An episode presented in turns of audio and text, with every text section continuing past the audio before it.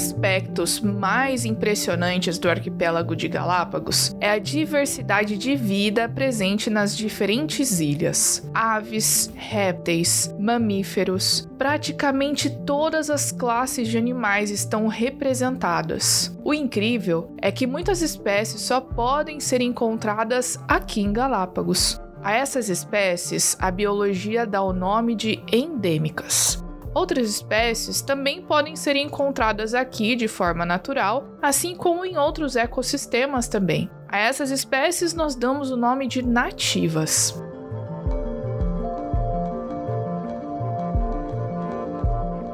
O arquipélago de Galápagos também tem sua importância por ser lugar ideal para a reprodução de muitas espécies, especialmente algumas aves que passam por aqui em determinadas épocas do ano. Outras, como tubarões, baleias e outros mamíferos, vêm para as águas da reserva marinha em busca de alimentos pelas correntes marinhas altamente nutritivas que passam por aqui. Essa diversidade também tem atraído diversos pesquisadores do mundo inteiro para estudar o comportamento, as relações no ambiente e o impacto da presença humana na vida desses animais. Muitas dessas espécies já estavam presentes nas ilhas antes da chegada do homem, outras foram introduzidas pelos colonos que chegaram aqui ao longo dos anos, especialmente no século XX, e têm causado um grande impacto nas populações de espécies endêmicas da região.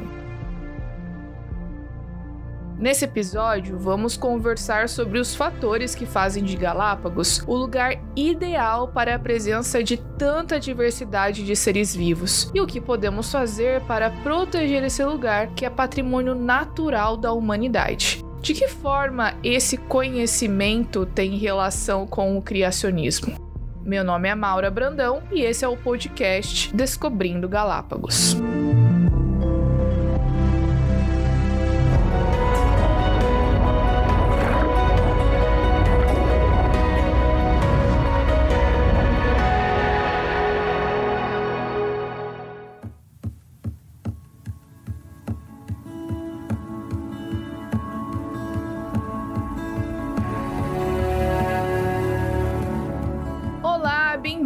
Bem-vindos ao terceiro episódio do podcast Descobrindo Galápagos. E olha que hoje a gente tem um tema muito interessante e a conversa promete ser muito boa. Mas primeiro eu quero relembrar vocês de nos acompanhar sempre no Instagram. Não esquece, é o Origins Galápagos, dois is, tá bom? Origins Galápagos. Segue a gente por lá para conhecer mais sobre o arquipélago, sobre as atividades do museu, sobre curiosidades. Você vai ficar super informado pelos nossos posts. E se você não usa tanto o Instagram, não tem problema, porque a gente também tem uma página no Facebook. Procura por Origins Music Museum of Nature e curte a página. Tá em inglês, gente, mas você pode encontrar esse nome completo na nossa descrição e com certeza vai ter o link também na descrição do episódio. Então é só você clicar no link que vai direto para a página do Facebook. Bom, mas continuando pro nosso assunto, que olha, tá muito interessante. Hoje nós vamos conversar com uma especialista, sabe tudo do assunto de hoje. Ela é uma convidada super especial. Ela foi minha professora na faculdade. É um prazer estar aqui com ela hoje. É a professora doutora Márcia Oliveira de Paula. Ela é bióloga. Ela tem mestrado em microbiologia pela Universidade Federal de Minas Gerais. Tem doutorado em ciências na área de microbiologia também pela USP. E atualmente ela é coordenadora do NEL, que é o Núcleo de Estudos das Origens do NASP, e também professora universitária do NASP. Professora, seja muito bem-vinda ao nosso podcast Descobrindo Galápagos. Boa tarde, Mauro. É um prazer estar aqui com vocês. Eu agradeço muito pelo convite que você me fez de falar aqui nesse podcast e espero que eu possa contribuir com esse assunto tão interessante que é uh, os animais, a zoologia das Ilhas Galápagos. Muito bom! Agora, como vocês já puderam perceber pelo início, a gente vai falar sobre diversidade de vida aqui de Galápagos, especialmente as espécies endêmicas. A gente já falou no episódio passado sobre a vida marinha, né? E hoje a gente vai focar naquelas espécies que só existem existem aqui no arquipélago. E por que que esse fenômeno, por que que a presença dessas espécies é tão marcante aqui? E olha que eu não tô falando só de animais, tá? Tem muitas espécies de plantas endêmicas também. De acordo com o Parque Nacional de Galápagos, olha, existem cerca de 7.145 mil espécies no arquipélago de Galápagos. E a maioria dos grupos de seres vivos estão representados. A gente tem plantas, peixes, répteis, mamíferos, aves.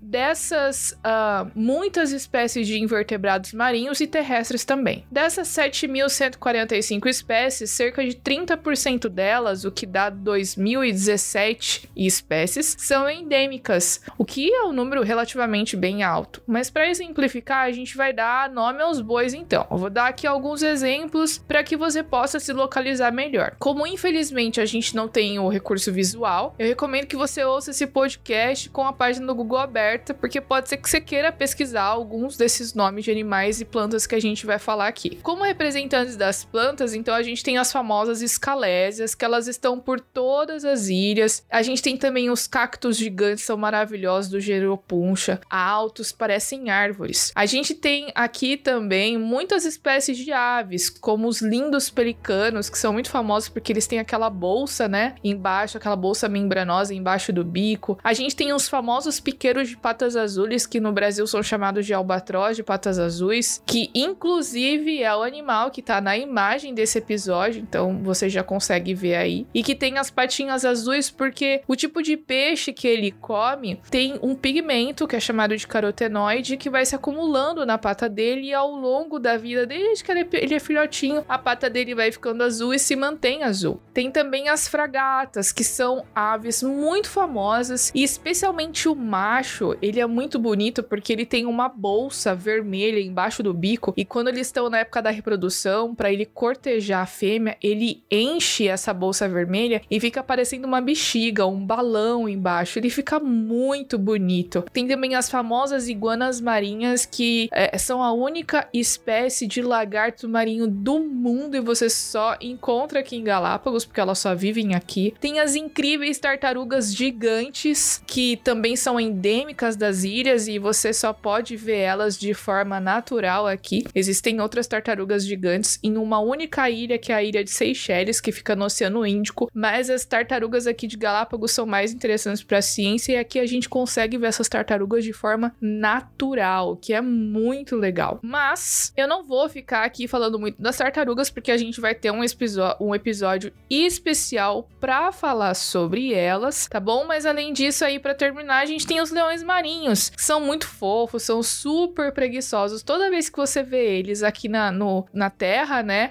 Eles estão dormindo, eles estão jogados, largados num banco, pertinho da água, assim, porque eles realmente aproveitam o tempo para descansar. Mas olha, eu poderia ficar aqui um tempão falando dos animais, porque aqui o que não falta é espécie endêmica. Mas, professora Márcia, é uma coisa que intriga muita gente e a mim também, inclusive é, é, o que é muito interessante, né? Todo mundo sempre me pergunta, Maura, sempre me pergunta assim, Maura, por que e como essas espécies surgiram aqui? Ou seja, por que, que existem iguanas marinhas só em Galápagos, né? Eu tenho algumas desconfianças aqui, mas é sempre bom a gente ouvir uma resposta oficial, uma resposta de uma especialista que vai tirar todas as nossas dúvidas, né? Então, explica pra gente por que que isso aconteceu aqui em Galápagos. Bom, então, em primeiro lugar, essas espécies endêmicas, o que é uma espécie endêmica? É uma espécie que só existe em um determinado local do planeta, né? não existe em outros. Qual o problema das espécies endêmicas? Geralmente, espécies endêmicas estão mais ameaçadas de extinção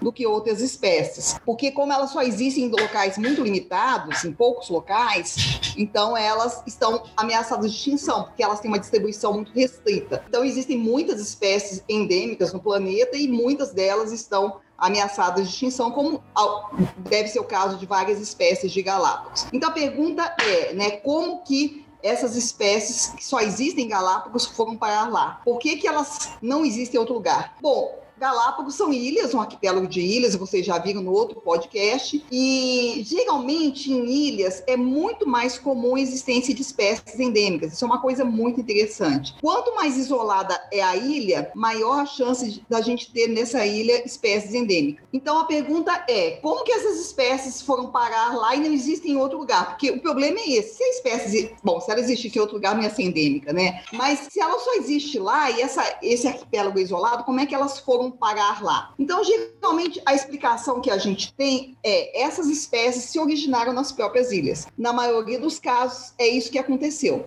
Essas espécies são descendentes de espécies ancestrais que viviam no continente e que acabaram indo para a ilha, onde sofreram vários processos de adaptação, mutação, seleção e acabaram originando novas espécies adaptadas para a situação de ilha. Bom, mas aí vem a pergunta: mas criacionista aceita a origem de uma espécie nova? Deus não criou todas as espécies? Não, eu não acredito que Deus criou todas as espécies. E aqui eu estou dando a minha opinião, tem pessoas que pensam diferente. Mas a Bíblia fala que quando Deus criou os seres vivos, ele criou esses seres com capacidade de mudança. E muitos mudaram, a gente sabe pela descrição da Bíblia, né? Então, gente, eu acredito que quando Deus criou as espécies, ele criou para elas se adaptarem e se moldarem ao ambiente. E com isso daí, houve origem de novas espécies, lógico, espécies semelhantes às espécies ancestrais e que foram para a ilha e devido ao isolamento, ou seja, as espécies que foram para essa, essa ilha ficaram isoladas das outras do continente. E aí, dentro da ilha, elas sofreram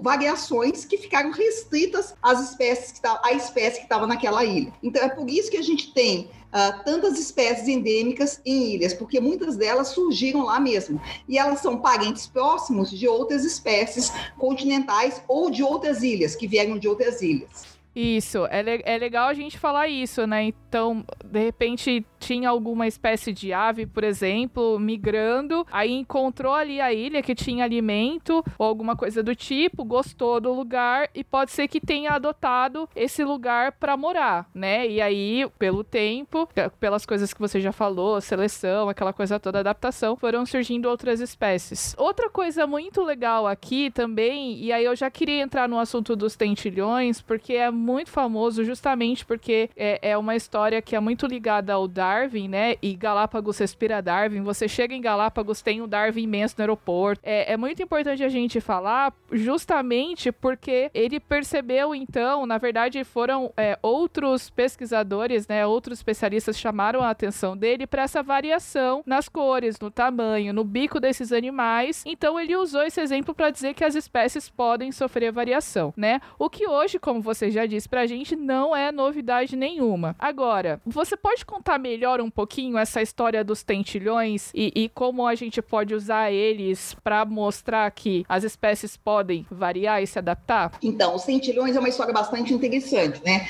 Eles foram observados pelo Darwin, mas depois foram feitos outros estudos. Na verdade, o Darwin fez alguns estudos mais limitados, mas outros pesquisadores fizeram muitos outros estudos e tem até estudos bem recentes feitos com eles. Então, os tentilhões, eles correspondem correspondem a três, são várias espécies, se eu não me engano, são três espécies que estão distribuídas em três gêneros diferentes. O que, que, é, é, que, que é espécie? Bom, o que, que é espécie biológica? Espécie biológica é um grupo de organismos que geralmente tem características em comum, pelo menos uma característica marcante, e eles só se cruzam com os animais daquele grupo. Então, isso é, seria uma definição simples de espécie, embora possa haver exceções. Uh, então, existem essas três espécies dentro de gênero. O que, que é o gênero? O gênero é uma categoria de classificação usada na biologia que está acima da espécie. Depois do gênero, a gente tem a família. Então, Uh, dentro de Galápagos, a gente tem três espécies que correspondem a três gêneros, todos da mesma família. Então, só existe uma família de tentilhões lá. Quem teria sido uh, a ave ancestral desses tentilhões? Não se sabe exatamente, mas provavelmente alguma ave do continente americano parecida com essa, com essa família, que, que foi a primeira que foi para lá. Uh, mas, puxa, tanta mudança, será que é possível? Essas espécies têm tamanhos de bico diferentes, como você falou, tamanho de corpo diferente e coloração diferente. Na verdade, essas características, embora elas chamem a atenção da gente um pouco, mas elas não são não são diferenças tão grandes. Uh, bom, só para dar um exemplo bem que não é tão parecido, mas lembra, lembrando da, das raças, né, da espécie do cachorro, tem assim muita diferença de tamanho também, de coloração, etc, e que foram selecionadas pelo próprio homem. Ainda são capazes de se cruzar entre si, o que mostra para a gente que essas raças são da mesma espécie. Então, os centilhões de Galápagos, eles diferem nessas coisas. Então, o que, que se supõe? Provavelmente foi uma espécie ancestral para as ilhas, essa espécie distribuiu para as várias ilhas e cada, cada grupo de animais ficou isolado em uma ilha, porque as ilhas não são tão próximas assim, né? E essas aves não são aves que voam muito. Então, essas aves que, fica, que chegaram lá, uh, em uma ilha, por exemplo, havia uma grande quantidade de sementes. Então, aquelas aves que tinham bicos maiores e mais fortes para poder quebrar sementes, elas sofreram seleção para aquela ilha. Elas, elas levaram vantagem adaptativa. Então, naquela ilha, aves com bicos maiores e mais fortes uh, predominaram, começaram a predominar. Numa outra ilha, por exemplo, havia mais disponibilidade de insetos. Então, aves que tinham bicos uh, mais adaptados para comer insetos foram as que sofreram seleção para aquela ilha. Noutra ilha, havia mais predominância de cacto. E dessa forma, então, diferentes espécies foram selecionadas em diferentes ilhas. E a chave para explicar isso tudo é o isolamento. Porque se essas aves estivessem se encontrando sempre entre si, de ilhas diferentes, estivessem se, se acasalando, a gente não teria tido essa especiação. Se elas tivessem se encontrando com as com, com, os animais originais do continente, estivessem se acasalando com eles, a gente não teria essa especiação. Mas o que aconteceu foi esse isolamento. Então, aquelas, aquele grupo de aves de uma ilha determinada só se cruzava entre si, e aí aquelas características que foram selecionadas naquela ilha acabaram predominando. Então, por isso que a gente tem esse número de espécies diferentes. O grande debate é, mas se eu aceito essa origem de novas espécies, então eu vou aceitar toda a evolução? Não necessariamente. A gente não está falando aqui de origem de nada novo, você não está falando da origem de uma estrutura estrutura no, nova, de um órgão novo, de nada disso. Você está mostrando mudanças adaptativas na cor, no tamanho do bico, no tamanho da ave, que são variações que acontecem em outras espécies que a gente conhece. Que é a famosa microevolução ou diversificação de baixo nível, né? Não.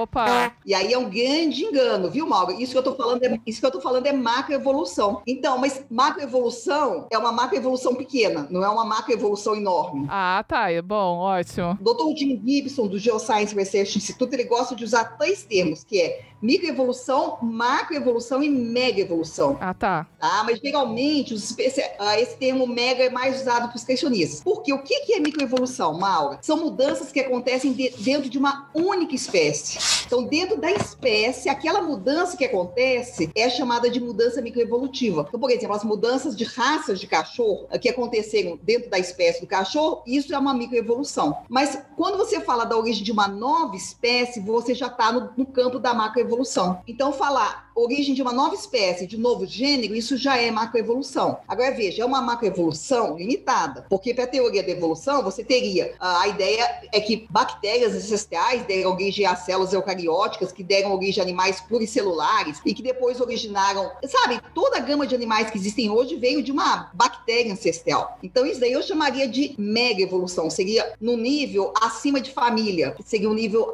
de origem de grandes grupos. Isso criacionista geralmente não aceita. E a gente também não tem base bíblica nenhuma para aceitar esse tipo de mudança, a mega evolução. Agora, a macroevolução, dentro desse nível, origem de novas espécies e de novos gêneros, é uma coisa mais fácil de você ver, entender, e não são mudanças tão grandes assim que não possam ser aceitas pelos criacionistas. Então, isso, isso eu acho fundamental, e agora eu já descobri uma coisa nova, porque a gente sempre quando vai falar de micro e macroevolução é assim, microevolução é dentro ali da espécie, ali dos gêneros até família.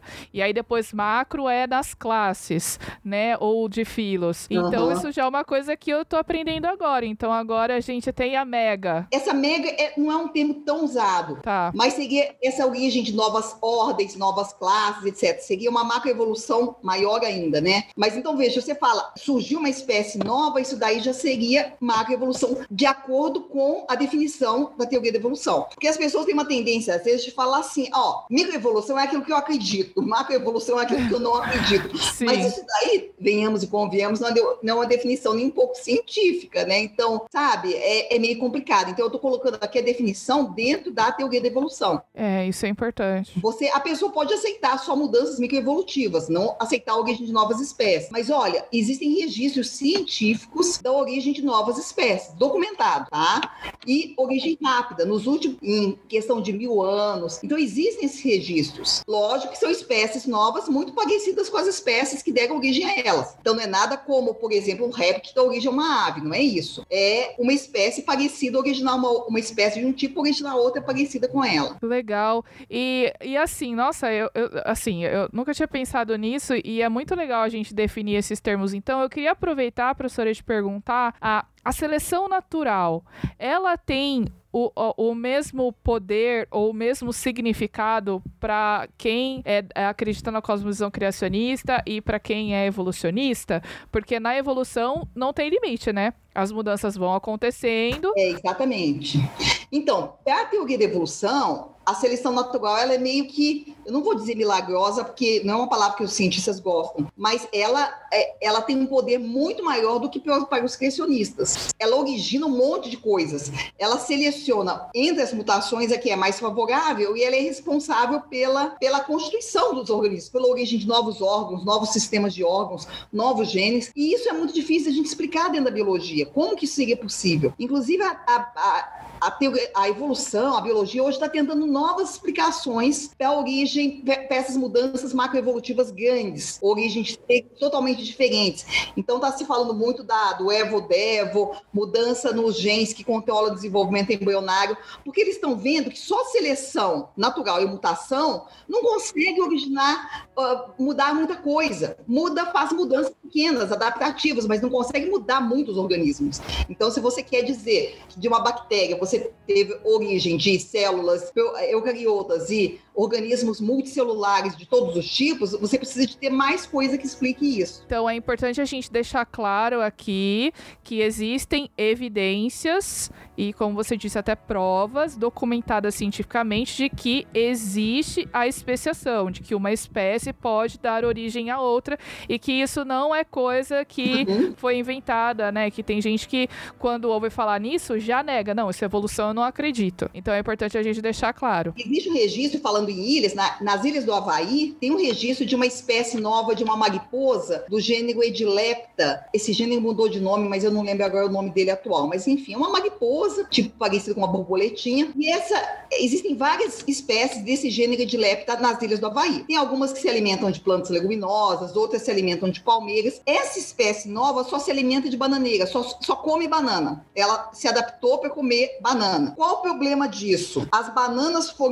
as bananeiras né, foram introduzidas no Havaí pelos polinésios há cerca de mil anos. Então, antes, a, antes de mil anos atrás, não tinha banana no Havaí. Como é que você poderia ter uma espécie que só se alimenta de banana? Então, fica claro que essa espécie que só se alimenta de banana, ela surgiu, ela evoluiu a partir de outras espécies que existiam lá e que se alimentavam de outras coisas. Mas essa evolução só pôde acontecer depois que a banana foi introduzida no Havaí. Antes não teria como ter acontecido. Sim, inclusive, é, professora, eu não sei se você está familiarizada com o, o, casal Grant lá em Galápagos, que fez pesquisa com os tentilhões. Eles passaram 40 anos em Daphne Maior, né? Eles passavam seis meses do ano lá. E eu, eu li o artigo que eles publicaram há um tempinho atrás, se eu não me engano, acho que foi na Nature. Eu não lembro direito onde que eles publicaram, mas é numa revista grande, assim. E eles documentaram uma espécie de involução, né? Então teve um período de escassez na ilha, e aí o tamanho tamanho do bico diminuiu e aí depois aumentou porque houve novamente uma oferta maior de alimento. Eles perceberam que teve essa mudança na variação no tamanho do bico, né? É interessante esse trabalho porque ele mostra pra gente que essas mudanças podem acontecer, elas estão sendo documentadas, né? Então mudança no tamanho do bico do tentilhão é possível, foi documentado, né? É lógico, foi documentado uma mudança pequena, né? Talvez não todas as mudanças em tamanho que a gente vê em todas as espécies, mas também é um trabalho de um trabalho trabalho de 40 anos. Então, você coloca aí centenas de anos ou milhares de anos, você poderia ter mudanças maiores no tamanho dos bicos, no tamanho dos animais, né? Sim, é, é muito interessante. Agora, já finalizando, professora, é, como que que reflexão que a gente poderia fazer é, da importância de conversar sobre esse assunto da variação, da adaptação dos animais e do surgimento de outras espécies, né, da especiação procriacionismo? É, isso é uma coisa interessante, porque tem muitos criacionistas que são, talvez por um pouco de ignorância, assim, eles são fixistas, ou seja, eles não aceitam mudança. Então eu já tive pessoas que me perguntaram: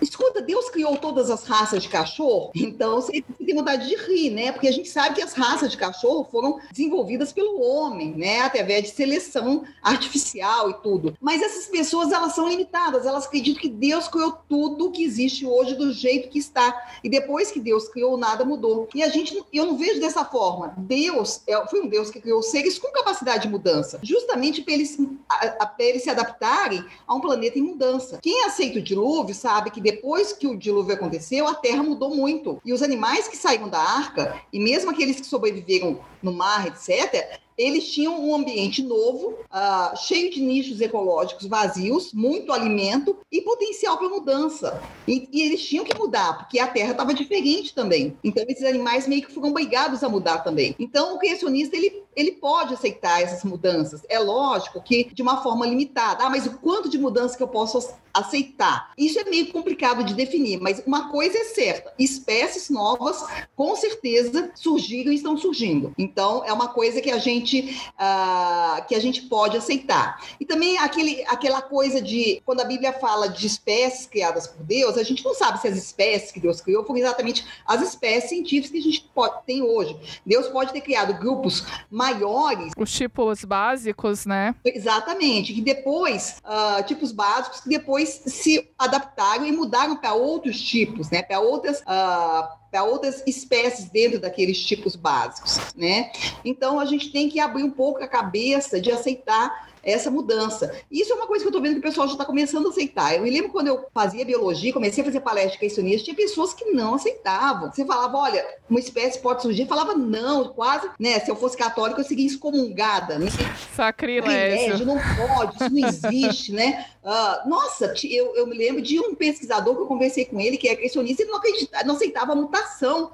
E eu falava para ele, professor, eu trabalho no laboratório com bactéria, eu vejo mutação todo dia, eu seleciono bactéria resistente, antibiótico, mutante, para o que você quiser. Quer dizer, como é que eu posso falar que isso não existe, né? Essas coisas existem acontecem, né? Então, acho que o, que o criacionista tem que ter cabeça aberta para isso, né? E aquela coisa, sempre estar tá lendo, estudando, ouvindo hoje em dia, é muito fácil a gente ouvir os podcasts, ouvir as coisas novas. E é isso que eu ia pedir para você fa falar agora. Se você puder dar uma dica, às vezes a pessoa que está ouvindo, ela curte essa, essa, área de biologia, se interessa pelo assunto, que, que conselho você dá para o pessoal que está ouvindo a gente sobre, sobre esses assuntos de criacionismo? Tem um monte. O, o, o, o trabalho que você falou, tem um livro escrito pelos autores que chama O Bico do Pentelhão, que é um livro muito interessante para o pessoal que quer saber sobre esse assunto. Para quem quer conhecer um pouquinho sobre a uh, mudança nos seres vivos, uh, criacionismo de forma geral, eu recomendo um livro muito bom. Uh, esse livro, infelizmente, a gente tem ele em português e em espanhol também. No espanhol, acho que já está na segunda edição. Em português, a gente só conseguiu traduzir a primeira edição.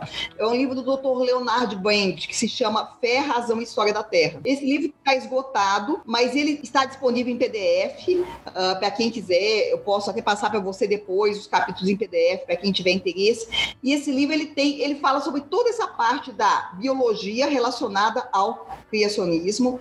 Uh, ele tem um capítulo sobre mudança nas espécies, justamente um capítulo interessante sobre esse assunto, e também fala um pouco das mudanças geológicas, sobre os fósseis, etc. Então, eu acho que para quem quer aprender sobre esse assunto, é realmente um livro muito interessante e bastante útil que pode ser utilizado, tá? Para a pessoa ter uma noção básica sobre esse assunto. Que legal. Nossa, foi, foi muito legal, foi muito interessante esse nosso tema. Professora, novamente eu gostaria de agradecer a sua disponibilidade para participar conosco a gente se vê então no próximo episódio do Descobrindo Galápagos. Foi um prazer, uh, Mauro, um prazer foi meu de participar aqui com vocês. Estou à disposição para quando vocês precisarem. E vou acompanhar os próximos episódios, tá bom?